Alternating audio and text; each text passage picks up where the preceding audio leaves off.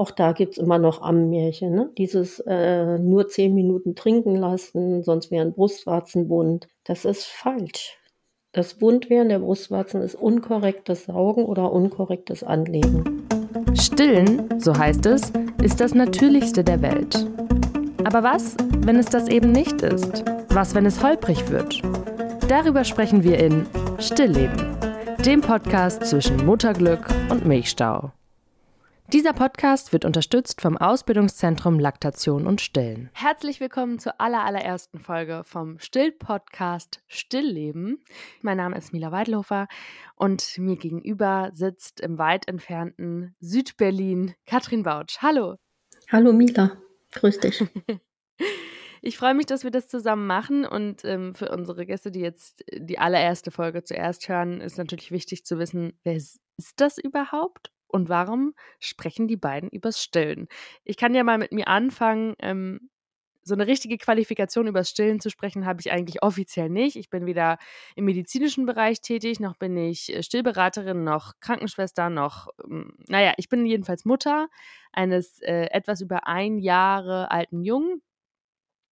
Ich bin Journalistin, ich arbeite beim Radio und äh, in verschiedenen Podcast-Produktionen und ähm, ja, vielleicht kann man das vorwegnehmen. Katrin und ich haben uns kennengelernt, weil ich vor ziemlich genau einem Jahr sehr, sehr große Stillprobleme hatte. Und nach vielen Ärzten, die mir geraten haben, ein acht Wochen altes Kind abzustillen, weil ich so schlimme, ja, wunde Brustwarzen hatte, ähm, wiederholt Mastitis, ja, alles, was wir hier im Podcast noch besprechen werden, hat mir jemand äh, die Nummer von Katrin Bautsch gegeben und gesagt, wir können dir nicht mehr helfen. Wenn sie dir nicht mehr helfen kann, dann musst du abstillen. Und ich sag mal so, ich stille jetzt seit 15 Monaten dank dieser Frau. Und ich würde dich bitten, dich einmal vorzustellen, Katrin. Mhm. Ja, das mache ich gerne, Mila. Ja, das ist ein bisschen längere Geschichte. Ich bin äh, ursprünglich Kinderkrankenschwester und schon seit über 40 Jahren ich arbeite also Zeit meines äh, Berufslebens mit jungen Familien, Eltern, vorwiegend auch mit kranken und frühgeborenen Kindern. Und das Stillen lag mir schon immer am Herzen. Und man kann sich ja vorstellen, wie die Stillsituation vor 40 Jahren war. Die war noch äh, deutlich schwieriger für die jungen Familien, als es heute ist. Und ähm, ja, so im Laufe meiner beruflichen Laufbahn, Intensivmedizin äh, mit Kindern und so weiter, hat mich dann doch das Thema Geburtshilfe noch mehr in Bann gezogen. Äh, ich habe eine Ausbildung zur Geburtsvorbereiterin gemacht und war eine äh, der ersten Still- und Laktationsberaterinnen IBCLC in Deutschland, also sehr früh diese Ausbildung gemacht. Stillförderung lag mir, wie gesagt, immer am Herzen und das war dann auch so mein Werdegang dass ich dann äh, freiberuflich viel gearbeitet habe, versucht habe, Eltern, Familien, Kinder zu unterstützen. Und ähm, ja, das mache ich jetzt auch immer noch mit äh, Herzblut ähm, bei mir in der Praxis, Stillberatung und eben auch äh, in Form von Tre Vorträgen oder auch äh, Publikationen, beziehungsweise bilde ich die zukünftigen IBCLCs deutschlandweit aus. Oder um es mit meinen Worten zu sagen, Katrin Bautsch ist die Stillberaterin in Deutschland. Danke. Oder um es mit den Worten von Menschen zu sagen, die dir äh, eine Google-Review geschrieben haben. Sie ist Dr. Haus der Brust. Sie ist der Dr. Müller Wohlfahrt der deutschen Brust, habe ich auch schon mal gehört. Also, ich will dich jetzt hier nicht zu sehr in den Himmel loben oder dich, äh, also nicht, dass es dir unangenehm wird, aber es ist so, dass ich sehr froh darüber bin, dass es Menschen wie dich gibt, die sich wirklich mit sehr speziellen Stillproblemen auseinandersetzen, aber auch mit Stillsituationen. Also es geht gar nicht immer nur um Probleme. Du hilfst ja auch äh, gleichgeschlechtlichen Paaren ähm, zu stillen. Du hast, äh, das können wir vielleicht schon mal spoilern, an dieser Stelle auch schon quasi einem Mann beigebracht zu stillen. Hm, dazu werden wir sicherlich auch noch eine Folge machen.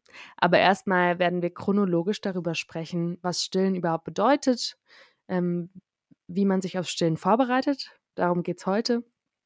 Und dann, wie sich so ein ganz natürlicher Stillablauf vielleicht so chronologisch ähm, ja dann in unseren Folgen ablesen lässt. Und ähm, als allererstes wollte ich noch gerne sagen, weil du gerade gesagt hast, in deiner langen Berufskarriere, wie lange arbeitest du denn schon, beziehungsweise vielleicht magst du auch verraten, wie alt du bist, weil das hört mhm. man ja nicht immer an Stimmen. Du hast ja eine sehr mhm. jugendliche Stimme. Danke. Das liegt an der Kinderarbeit. ähm, ja, ich habe äh, das Examen zur Kinderkrankenschwester 79 abgelegt und ähm, ja, da kann man ja rechnen, wie lange ich schon in dem Beruf bin und ich bin ähm, 62. Und du hast zwei Jungs auch, mhm, die ja. dann eher so in meinem Alter sind. Ich bin nämlich 1995 geboren. Mhm. Und deine Jungs sind auch so. Ja, der äh, Große, der ist 89 geboren und der Kleine, der jüngere Bruder, der ist 94 geboren. Genau dein Alter, ja. Genau. Mhm. zwei tolle Jungs. Ja, also wir können jetzt über zwei quasi haben, man hat auch immer unsere unterschiedlichen Sichten zu, wie war Stillen vielleicht damals, ähm, wie ist Stillen heute, wie wird das gefördert. Du hast auf jeden Fall die Expertise, ich stelle die Fragen. Ich weiß nämlich nur so viel, was ich selber erlebt habe. Und deshalb auch hier ein kurzer Disclaimer. Wir informieren, aber wir ersetzen keine professionelle Stillberatung. Wir ersetzen keine Hebamme. Das heißt, ähm, wenn ihr Stillprobleme habt oder wenn ihr Fragen habt, ganz speziell zu euren Stillsituationen, dann sprecht mit eurer Hebamme, meldet euch bei einer Stillberaterin in eurer Nähe oder natürlich könnt ihr auch jederzeit auf die Website von Katrin Bautsch gehen, die wir euch auch in den Shownotes verlinkt haben. So viel erstmal zur Einführung. Jetzt geht es heute um, wie bereite ich mich aufs Stillen vor? Und ich muss ehrlich sagen, als ich mich damals mit meiner Schwangerschaft, mit meiner Geburt, also mit der Geburt meines Kindes besser gesagt, auseinandergesetzt habe, habe ich das Kapitel Stillen überhaupt nicht gelesen, weil ich mir dachte, naja, das ist ja dann fürs Wochenbett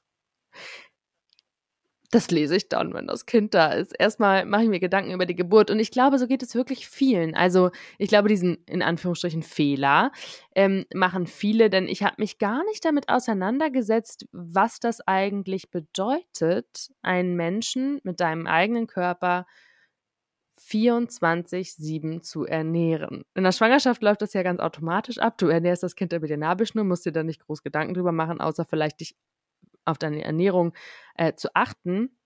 Ähm, und dementsprechend wurde ich dann auch sehr davon überrascht, wie kompliziert es in meiner persönlichen Situation dann auch war zu stillen. Jetzt frage ich dich aber, Katrin, wie würdest du Menschen raten, sich aufs Stillen vorzubereiten? Also wenn man jetzt in der ersten Schwangerschaft ist. Ähm, das ist eine gute Frage, Mila. Also ich finde schon, dass man sich äh, mehr als auf die Geburt natürlich ist der äh, Geburtsablauf erstmal 'n großer Fokus, ne? Man hat äh, man hört ja von Freunden vielleicht auch Geschichten oder von Nachbarn. Und, äh, natürlich fragt sich jede Frau: „Wie, äh, komme ich mit den Schmerzen zurecht? Wie komme ich damit klar? Schaffe ich das?“ Das ist ja schon auch so ein Stück weit, ähm Himalaya erklimmen und äh, oben ankommen und dann ganz stolz auf sich sein. Und das schafft ja auch jede Frau mit einer guten Vorbereitung. Wie gehe ich mit Schmerz um? Wie verarbeite ich Wehen? Ne? Mehr braucht man ja eigentlich letztendlich nicht.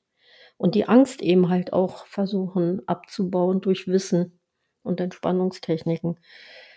Und beim Stillen ist es so, natürlich ist es ein natürlicher Prozess, der auch einen natürlichen Ablauf hat, aber leider findet in den meisten geburtshilflichen Abteilungen Deutschlands dieser normale Ablauf, wie er von der Natur her vorgesehen ist, gar nicht mehr statt.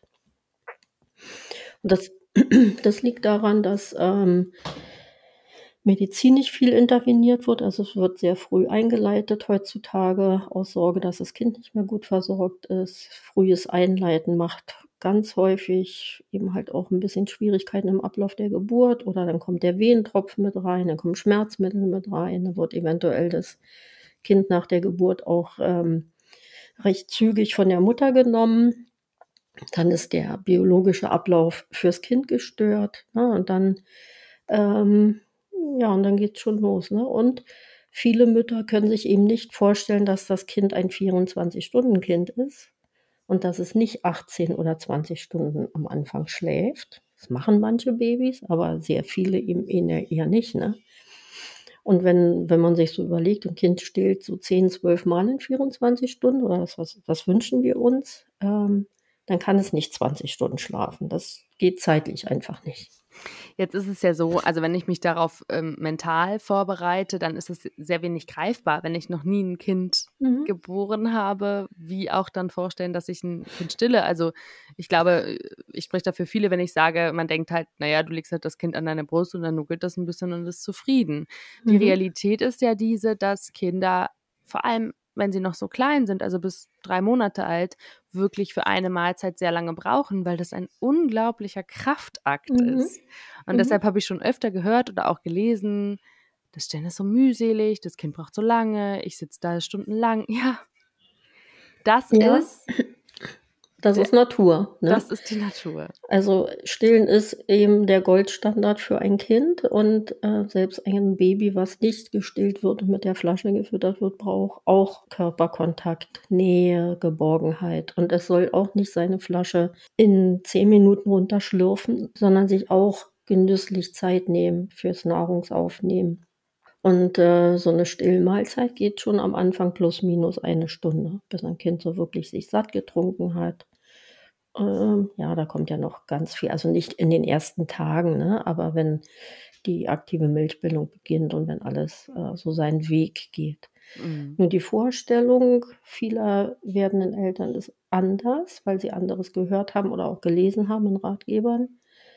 Und auch auf den Wochenbettstationen sind immer noch nicht alle Informationen richtig gut angekommen. Also wann gebe ich den Nuckel. Ne? Also man hört so unterschiedliche Dinge auch in den Kliniken. Ach, geben Sie doch mal Nuckel oder geben Sie mal eine kleine Flasche, ist nicht so schlimm. Ähm, die Kinder werden sehr früh angezogen, was in anderen Ländern überhaupt nicht üblich ist. Die bleiben eher im, im Hautkontakt mit der Mutter, damit Mutter und Kind sich besser kennenlernen können, dass sie sich besser spüren, dass das Kind weniger ähm, Kalorien verbraucht zur Wärmeregulation, dass es einfacher hat, sich überhaupt erstmal hier einzufinden hm. auf dem Planeten sozusagen. Ne? Du bist jetzt ja quasi schon im Wochenbett angekommen. Hm, ich wollte noch mal kurz ein bisschen zurückspulen und zwar zu so ein paar Ammenmärchen, wie man sich am besten aus Stillen vorbereitet. Also wirklich noch in der Schwangerschaft, ab Schwangerschaftswoche 37. Ich habe ähm, einen Artikel gelesen von einer Bloggerin, die äh, viel über ihre Schwangerschaft teilt, ne? Macht man ja auch gut Geld mit. Ähm, und gel gelesen, dass diese Person sich wie folgt auf das Stillen vorbereitet hat. Und ich muss dazu sagen, als Disclaimer, ich war auf jeden Fall schockiert, als ich das gelesen habe, aber auch gleich, gleichermaßen interessiert, weil es ja bei mir so gar nicht funktioniert hat am Anfang, ob der Schmerzen. Und diese Frau hatte wirklich aus eigener Aussage mit dieser Methode gar keine Stillprobleme oder wunde Brustwarzen und ich lese dir jetzt vor, was sie gemacht hat. Ab Schwangerschaftswoche 37 Brüste massieren mit einem harten Waschlappen. Danach eine Nagelbürste mit Öl ab Schwangerschaftswoche 39 und 40. Die Brustwarzen gerben. Ich frage mich, wie wie brutal kann man denn mit so einem schwangeren Körper umgehen? Also ich weiß noch aus meiner Schwangerschaft, dass es einfach alles sehr empfindlich ist, vor allem die Brüste von Anfang bis Ende. Und da mit einer Nagelbürste ranzugehen, um die Brustwarze abzuhärten, das stelle ich mir einfach wahnsinnig brutal vor. Woher kommt das? Ähm, ja, das sind wirklich Ammärchen von ganz früher. Ähm, der harte, trockene Waschlappen, die Nagelbürste, äh, das kenne ich auch, also von früher aus Erzählung. Äh, Zitronensaft, Gerben, Gerbstoffe. Und die Frau, die diesen Blog schreibt, hat wahrscheinlich auch viel Glück gehabt, dass sie gut angelegt hat, dass das Kind gut wusste, was es zu tun hat mit dem Saugen an der Brust, dass sie selber vielleicht ein gutes Handling auch hatte gut damit zurechtgekommen ist. Aber in der Regel ist es eher so, dass man damit Haut und Brustwarzen sensibler und empfindlicher macht. Der Körper ist von ganz alleine auf die Vorbereitung eingestellt. Wir haben Montgomery-Drüsen an den äh, Warzenhöfen, die sorgen dafür, dass ein Lubrikat ausgesondert, abgesondert wird, was die Haut pflegt. Pheromone werden äh, ausgeschüttet, dass das Kind die Brustwarze gut findet. Die Haut wird ja dunkler. Sie wird nicht durch Pigmentierung dunkler, sondern durch eine Hyperkeriose. Das ist eine Verdickung der Haut. Das heißt also, das Baby hat dann auch ein bisschen was abzuarbeiten am Anfang, damit Mutter und Kind sich aufeinander einstellen können und sich einüben können. Und das sieht man auch in den ersten Tagen, wird die Haut an der Brustwarze tatsächlich auch etwas heller an den Stellen, wo die Lippen quasi arbeiten. Und äh, das ist ein ganz wichtiger Prozess, dass die Frau eben nicht runde Brustwarzen entwickelt. Ne? Und Stillen, also das möchte ich schon mal gleich vorab sagen, Stillen darf nicht wehtun. Das ist auch so ein Ammenmärchen. Es tut weh, sechs Wochen ähm, musste durch.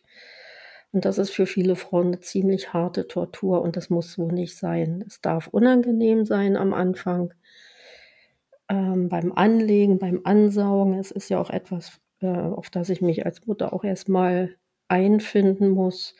Aber ähm, wenn das Saugen dann richtig rhythmisch wird und das Baby auch saugt und schluckt, dann sollte kein Schmerz mehr zu empfinden sein. Und wenn da irgendwas ganz übel weh tut und vor allem während der gesamten Stillmahlzeit ist SOS sofort Hilfe holen.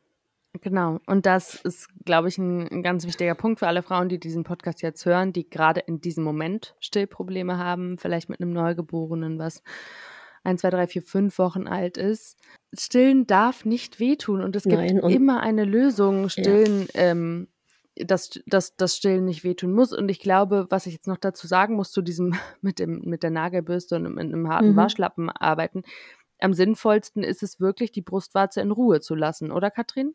Genau, also äh, am Ende nicht mehr wirklich einschäumen, einseifen, nur noch drumherum einseifen und waschen beim Duschen natürlich und auch Körperlotion und ähnliches nicht mehr auf die Brustwarze und auf den Warzenhof bringen, weil die Haut sich, wie gesagt, ganz von alleine vorbereitet und es entsteht auch ein kleiner Bifidusfaktor, das heißt, es ist auch eine, eine Bakterienflora auf der Haut, die entzündungshemmend wirkt und die eben halt auch sehr gesund ist fürs Kind und äh, die sollte man auch nicht ständig runterwaschen oder runterbürsten ne? oder und mit anderen Stoffen zu kitten. Ja, und natürlich, wenn man jetzt ein Kind, äh, wenn man jetzt kurz, äh, vielleicht schon 40., 41. Schwangerschaftswoche ist und sich da irgendwie mit Fett, mit Parfüm oder starken mhm. Ölen einreibt, ist es auch nie eine gute Idee, weil das Kind natürlich den Geruch der Mutter haben will und nicht mhm. des Parfüms oder Öls. Ja. Und ähm, diesen Geruch der Mutter, den kennt es ja auch schon, der ist ja sehr vertraut aus dem Fruchtwasser. Ne? Man hat ja, jeder Mensch hat so seinen eigenen Geruch und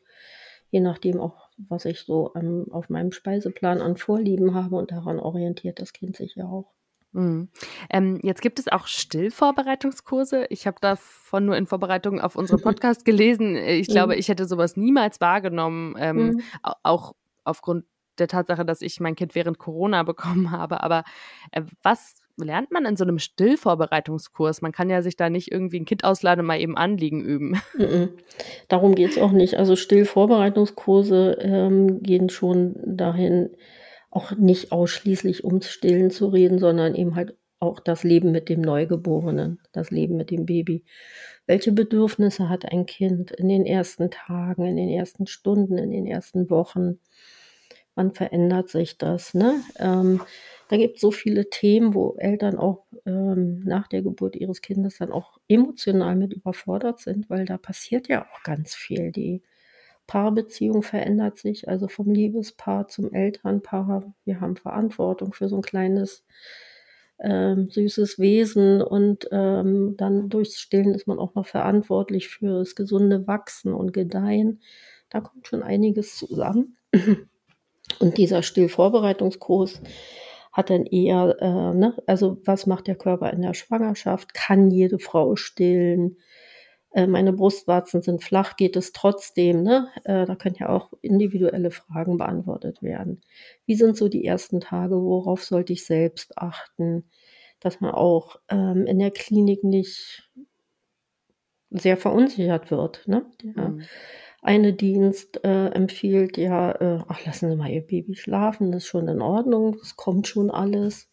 Der nächste sagt, na, jetzt müssen wir aber mal zufüttern, das Kind schläft ja die ganze Zeit. Der übernächste Dienst kommt wieder mit einer anderen Empfehlung. Und da ist man natürlich als Mutter und vor allem zum ersten Mal als Mutter sehr stark verunsichert, wenn so ganz viele Eindrücke und Einflüsse auf einen niederprasseln. Klar. Okay, also sind diese Stillvorbereitungskurse eher für die mentale Vorbereitung als für dieses aktive, so muss ein Kind eine Brustwarze greifen.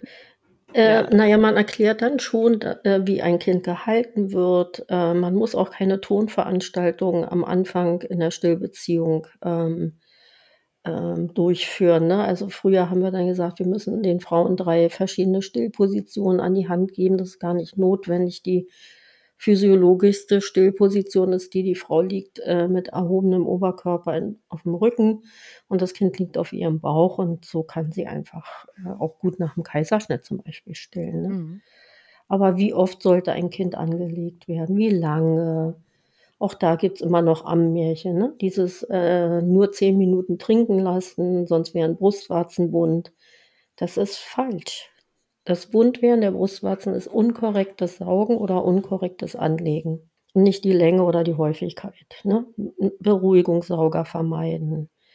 All diese Dinge. Und warum eben halt das auch erklärt wird. Warum soll das Kind nicht gleich schon am zweiten Tag einen Nuckel im Mund haben? Mhm. Jetzt, bevor ich zu meiner letzten Frage komme, die so ein bisschen mehr auf die zweite Schwangerschaft und die zweite Elternschaft und die zweite mhm. Stillbeziehung abzielt, wollte ich dich noch was fragen. Du hast doch eine Zahl. Wie sieht es aus in Deutschland mit der Stillfreundlichkeit der verschiedenen Kliniken? Ja, das sieht leider nicht so ganz so rosig aus. Das macht mich ja auch immer wieder traurig, dass, ähm, dass sich in Deutschland seit den 90er Jahren nicht so viel bewegt. Wir haben den Verein äh, Babyfreundliches Krankenhaus zwei, seit 82 ähm, weltweit und seit, äh, ich glaube, 91 gibt's äh, die ersten geburtshilflichen Kliniken in Berlin, äh, in Deutschland, nicht nur in Berlin äh, geburtshilfliche Abteilung, die sich babyfreundlich nennen, durchlaufen eine gewisse Prüfung und müssen sich an, an ähm, ganz vielen Punkten halten, also die Punkte und die zehn Schritte zur Bindungsförderung, Entwicklungsförderung und Unterstützung des Stillens. Und wir haben leider seit dieser Zeit, also 91 sind ja schon viele Jahre, plus minus 100 Kliniken Mal sind es 106, mal sind es äh, 100 und zurzeit sind es 97 geburtshilfliche Abteilungen, die zertifiziert sind als babyfreundlich. Das heißt, wo man auch explizit wirklich auf Bindungsförderung und ähm, Stillförderung schaut. Das Personal geschult ist. Es gibt Standards und Richtlinien zu diesem Thema. Und bei den Kinderkliniken sieht es noch deutlich trauriger aus. Ich habe ähm, als Stillbeauftragte damals 2008 die erste Kinderklinik zur babyfreundlichen Kinderklinik führen und begleiten dürfen. Und zu der Zeit hatten wir dann drei Kliniken. Das war so die Maßgabe. Und zwischendrin war es mal vier und jetzt sind es wieder drei. Das ist ja der Wahnsinn. 2008. Das ist so traurig. Hm. Vor allem, weil gerade, du hast ja selber auf der Neonatologie gearbeitet, gerade Kinder, die mit vielleicht einen schwierigeren Start ins Leben hatten, sehr davon profitieren, Muttermilch zu bekommen. Aber darüber werden wir noch in einer anderen Folge reden. Schwieriger Start und auch Muttermilchbanken werden nochmal Thema in diesem Podcast. Ähm, wir, man denkt ja immer, dass Deutschland so weit oben ist im Gesundheitssystem. Ja, 2018 wurde von WBTI, das ist World Breastfeeding Trends Initiative, also eine englische ähm, Initiative, die weltweit durchgeführt wurde. Es gab einen Katalog, ähm, wo die Länder eben halt ähm, Fragen beantworten sollten zu babyfreundlichen Kliniken, zu den Standards, zu den Gesundheitsämtern, ähm, Pädiater, Gynäkologen, also Hebammen, alle, die quasi mit jungen Familien und Kindern arbeiten wie babyfreundlich sind diese Länder. Die Skandinavier haben sich gleich rausgehalten, weil die haben das mit unterstützt, diese, ähm, diese Befragung der Länder, aber ähm, gesagt, also da ist ja fast jede Klinik oder jede Klinik zertifiziert, also müssen sich zum Stillen und Bindungsförderung überhaupt keinen Kopf machen. Aber was meinst du denn, wo Deutschland steht? Ich hätte uns jetzt auf die ersten hm. zehn Plätze ge mhm. gesetzt. Wir haben von 97 Nationen den 94. Platz erreicht. Wow. Und als ich die Ergebnisse bitter. gesehen habe, hätte ich fast geweint. Also das hat mich schon wirklich tief getroffen. Also dass wir keine gute Stillförderung haben in äh, Deutschland, das wissen wir, weil wir auch wissen, dass nur noch sehr, sehr wenig Frauen ausschließlich stillen, wenn die Kinder sechs Monate alt sind. Da kommen wir später auch noch mal drauf, ne, die äh, Zahlen. Aber das hatten wir schon so ein bisschen äh, ins Herz gestochen, muss ich sagen. Zu Recht, das ja. ist kein, da kann man sich nicht äh, mit rühmen. Wahnsinn. Mhm. Oh. Und es liegt nicht an unseren Frauen, Mila. Ne? Also unsere, die Mütter in Deutschland, die wollen zu 94 Prozent, wenn man eine Befragung macht, wirklich stillen. Es liegt tatsächlich dann an dem Werdegang, wie sie unterstützt werden und ja, und auch Hilfe bekommen ne? und Hilfe erhalten. Hm, so verstehe. wie du das ja auch erfahren hast, als man dir riet, äh, ja, Kind ist acht Wochen, ja, Mai, dann stillen wir ihn. Wenn Sie immer noch Stillprobleme haben, dann stillen Sie ja. doch jetzt einfach endlich mal ab. Das ist leider äh, ja. so. Jetzt würde ich dich gerne noch am Ende fragen, muss ich mich anders auf mein Stillleben, auf meine Stillbeziehung mhm. vorbereiten, mhm. wenn ich das schon kenne? Sprich, vielleicht habe ich beim ersten Kind nicht gestillt oder nur schwer gestillt oder schnell abgestillt, weil ich Schmerzen hatte. Ähm, vielleicht habe ich auch einfach fünf Jahre lang nicht gestillt, weil so viel Zeit zwischen Kind 1 und Kind 2 lag. Tut das dann nochmal weh am Anfang? Also jede Geburt ist anders und jede Stillzeit ist auch anders, weil ja auch jedes Baby anders ist. Ne? Und, ähm, und ich rate gerade den Frauen, die beim ersten oder zweiten Kind immense Stillschwierigkeiten hatten, egal ob es jetzt ganz häufig auch äh, das Problem der mangelnden Milchbildung, daran kann man ja auch was tun und ändern und die Frauen ins volle Stillen bringen. Aber wenn eben die erste Zeit beim ersten Kind problematisch war, ist es ganz gut, das wieder nochmal aufzugreifen in der Schwangerschaft und sich vielleicht dann fürs zweite oder dritte Kind anders vorbereiten. Ja, das machen auch viele Frauen. Also ich habe häufiger Mütter, die ähm, oder dann auch bei, beim zweiten Kind mit Zwillingen unterwegs sind ne, und sagen so, jetzt haben sich Zwillinge auf den Weg gemacht und äh, da möchte ich schon gerne nochmal wissen, wie, worauf muss ich achten, was wird da anders sein und, und, und. Hm.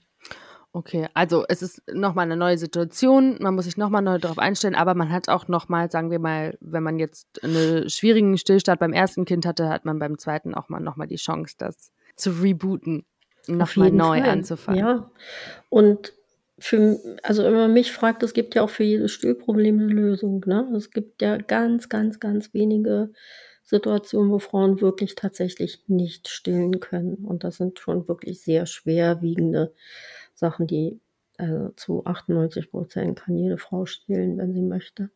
Das stimmt. Nur oft die Unterstützung eben nicht da ist. Genau. Deshalb nochmal an dieser Stelle, natürlich geht es in diesem Podcast um Stillen, aber das mhm. heißt nicht, dass man, wenn man die Flasche gibt, ähm, nicht weiß ich nicht, nicht genauso gut für sein Kind sorgt oder für sein Kind da ist. Es soll hier niemanden verurteilen, der nicht stillt. Mhm. Das ist auch ein schöner Abschluss und aber auch da ist es eben wichtig, dass man sich Gedanken macht, wie kann ich liebevoll meinem Kind die Flasche geben, was ist ähm, gesund fürs Kind, dass man da mehr auch sich Zeit nochmal nimmt zum Kuscheln, zum Bonden, ne? weil das kann man nicht schönreden. Ein Stillkind hat deutlich mehr Körperkontakt als ein Flaschenkind. Und das kann man aber auf, auch auf andere Weise ausgleichen, ähm, ne? indem man einfach deutlich bewusster öfters mit dem Kind schmust. In der Beschreibung dieses Podcasts sind alle wichtigen Webseiten verlinkt. Unter anderem die Website von Katrin Bautsch und die Website des Ausbildungszentrums Laktation und Stillen, das uns freundlicherweise unterstützt. Ihr wollt keine Folge mehr verpassen? Dann abonniert diesen Podcast und folgt uns auf Instagram. Der Account heißt stillleben-podcast.